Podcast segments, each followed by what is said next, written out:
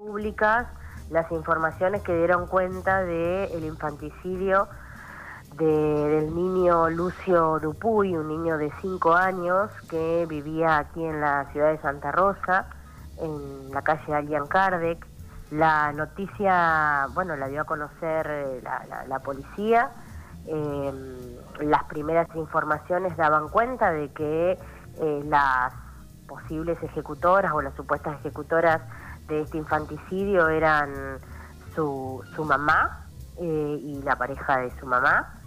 a las pocas horas se, determinó la, la detención de estas dos mujeres que al día de hoy han sido acusadas por el Ministerio Público Fiscal.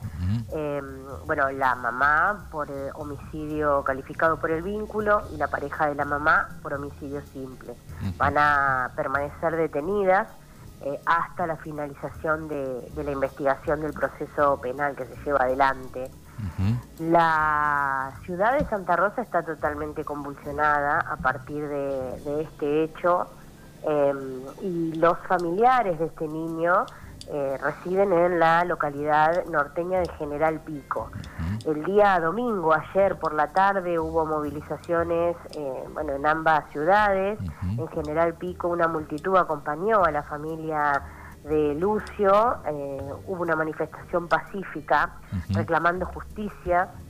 la familia de Lucio, la familia paterna de Lucio, manifiesta que, em, que habían hecho en varias oportunidades denuncias previas en la Comisaría Seccional Cuarta de General Pico, que, em, que, durante un tiempo, tal vez un año y medio, alrededor de un año y medio, eh, atrás eh, mantuvieron eh, en el seno familiar paterno la custodia de este niño hasta el año 2019 en que la madre lo reclamó y em, bueno según las, las informaciones de la propia familia, la justicia eh, determinó que, fuera ella quien llevara adelante los cuidados parentales aquí en la ciudad de Santa Rosa.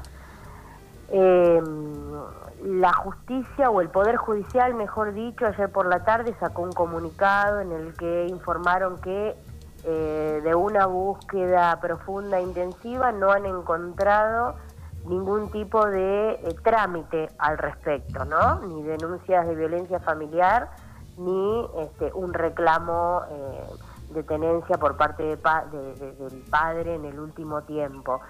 La familia desmiente esto, ¿no? Y entonces estamos a la espera eh, realmente de que den las explicaciones como corresponde las áreas especializadas del Estado, ¿no? Las áreas de, niñez, eh, de educación eh, y de, seguridad del Estado.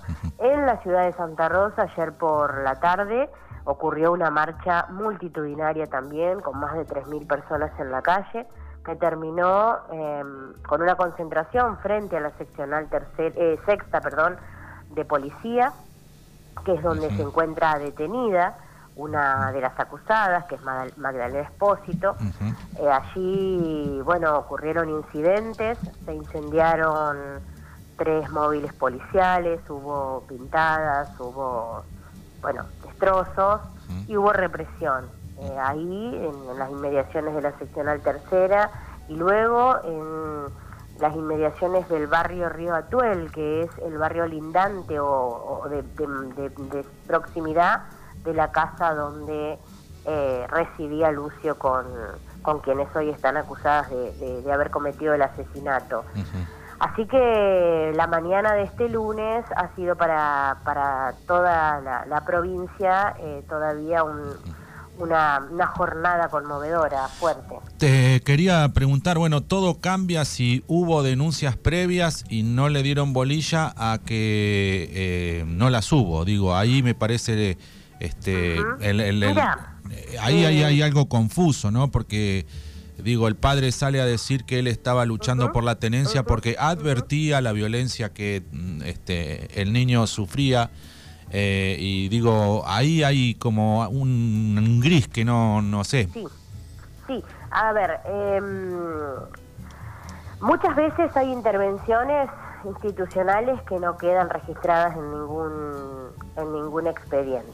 Muchas veces se llama a la policía a través de el 101, que es el número del, Comando Radioeléctrico de La Pampa, y, la policía, por ejemplo, llega hasta las viviendas, eh, pregunta si pasó o no pasó algo, se retira y ahí no queda ningún tipo de registro.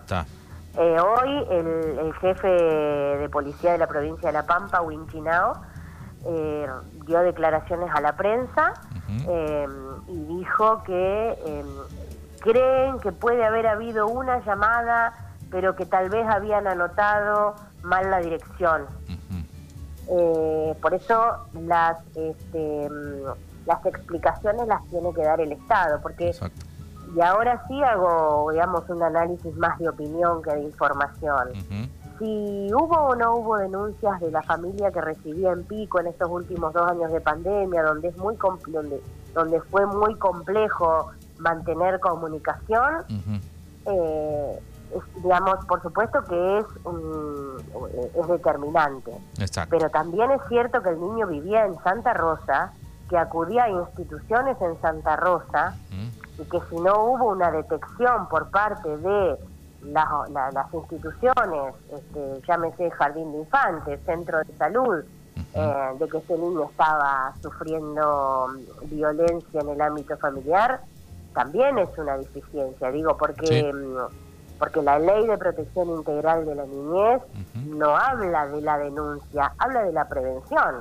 La denuncia ya está, de la denuncia ya llega cuando, cuando los hechos son irreparables, como en este caso que además es este, digamos de la violencia más extrema. Sí. Eh, e inclusive su, su, su padre o su, o su familia este parental había dicho que lo habían visto con marcas eh, y yo digo si el niño iba al jardín también las marcas estaban no una una imagina que, que si no eran eh, digamos visibles a primera vista esas marcas pues hay otras formas de la expresión de, la violencia que eh, se, da a partir de mm, que miramos a un niño, cuando lo miramos, le prestamos atención y vemos cómo se comporta, cuáles son sus reacciones, cuáles son sus interacciones.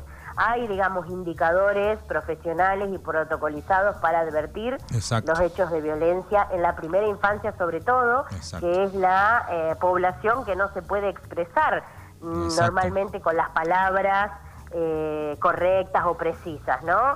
Por eso es fundamental que exista en los en los espacios de cuidado, como jardines maternales o eh, jardines, escuelas, comedores, bueno, personal que esté profesionalizado en esta en esta problemática, porque porque esta problemática eh, se profundizó durante la pandemia, justamente porque el ámbito familiar es el ámbito de mayor riesgo para las personas. Lo, me, remito a los femicidios. ¿eh? Los femicidios ocurren en un 66% en las casas. Eh, no ocurren en la vía pública. Y en un alto porcentaje son los... Claro, en un alto porcentaje son los mismos familiares, tanto de, de los abusos, de, de la violencia.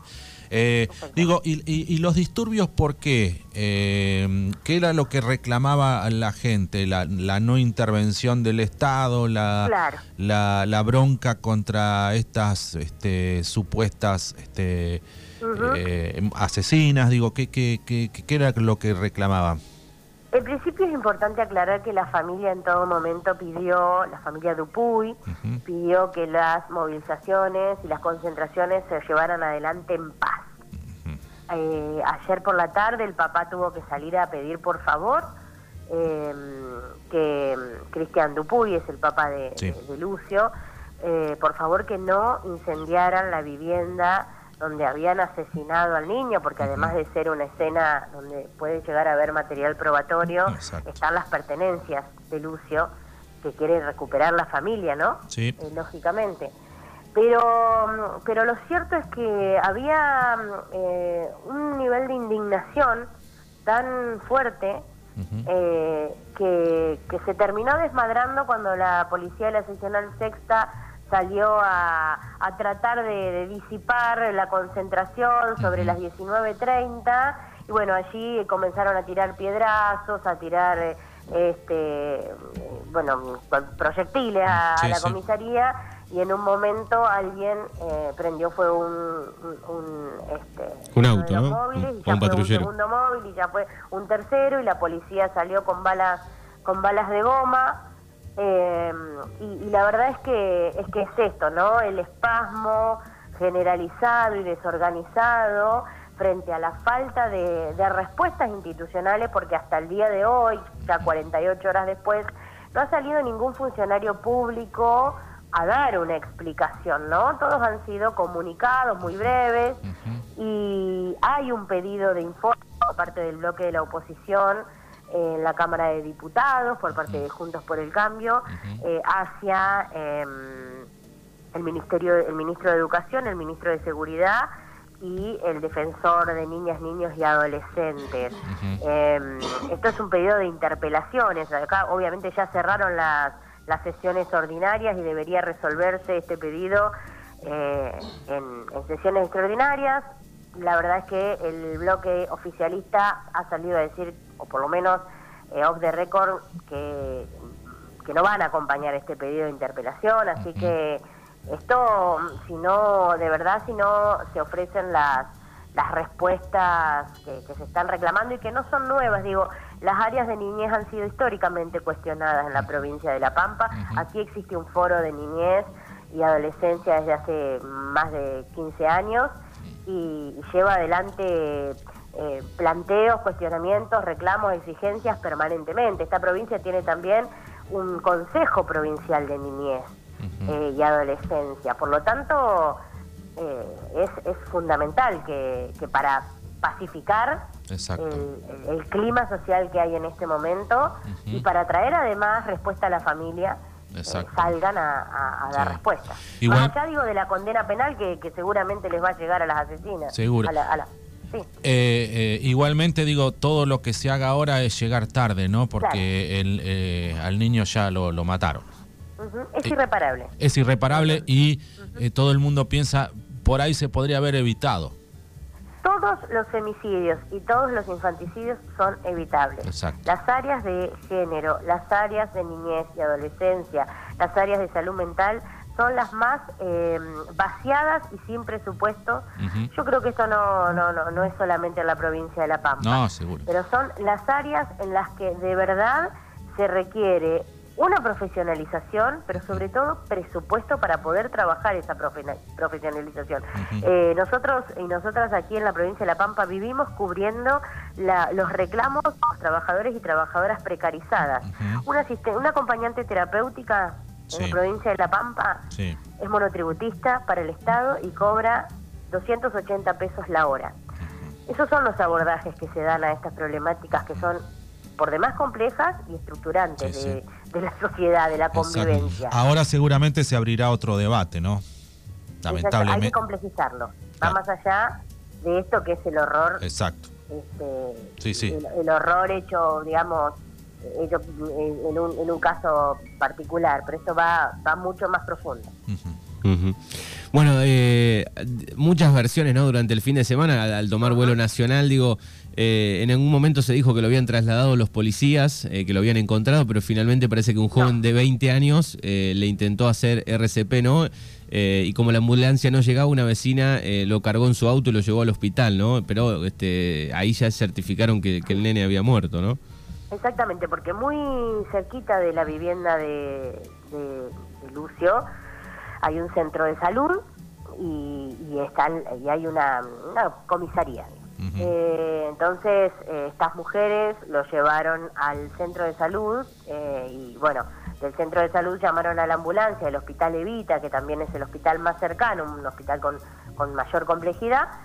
Y, bueno, como, como era parecía urgente la situación, estaba convulsionando según las primeras versiones, lo, lo trasladaron vecinos. Bien, y, y entre el informe esto es verdad, tenía mordeduras, quemaduras de cigarrillo, golpes con objetos contundentes, es por lo menos eh, lo, que dice la, fuente judicial. Sí, el médico autopsista eh, salió el fin de semana a dar estos detalles en función de, del informe preliminar de, la autopsia practicada. A mi juicio, un tanto irresponsable porque eh, todavía eh, no, no salieron realmente las fuentes que llevan adelante la investigación. Digo, La fiscalía no salió a dar absolutamente ninguna información. Eh, pero de hecho estamos intentando contactar con la fiscala Verónica Ferrero, que es la fiscala de delitos contra la violencia de género y violencia familiar, y no va a dar declaraciones por ahora. Pero bueno, en principio estos datos, que son datos este, dolorosos y que la familia eh, recibe a través de los medios de comunicación, eh, han sido un poco descuidados, a mi juicio, por parte de, de este funcionario. Bueno, muy bien. Bueno,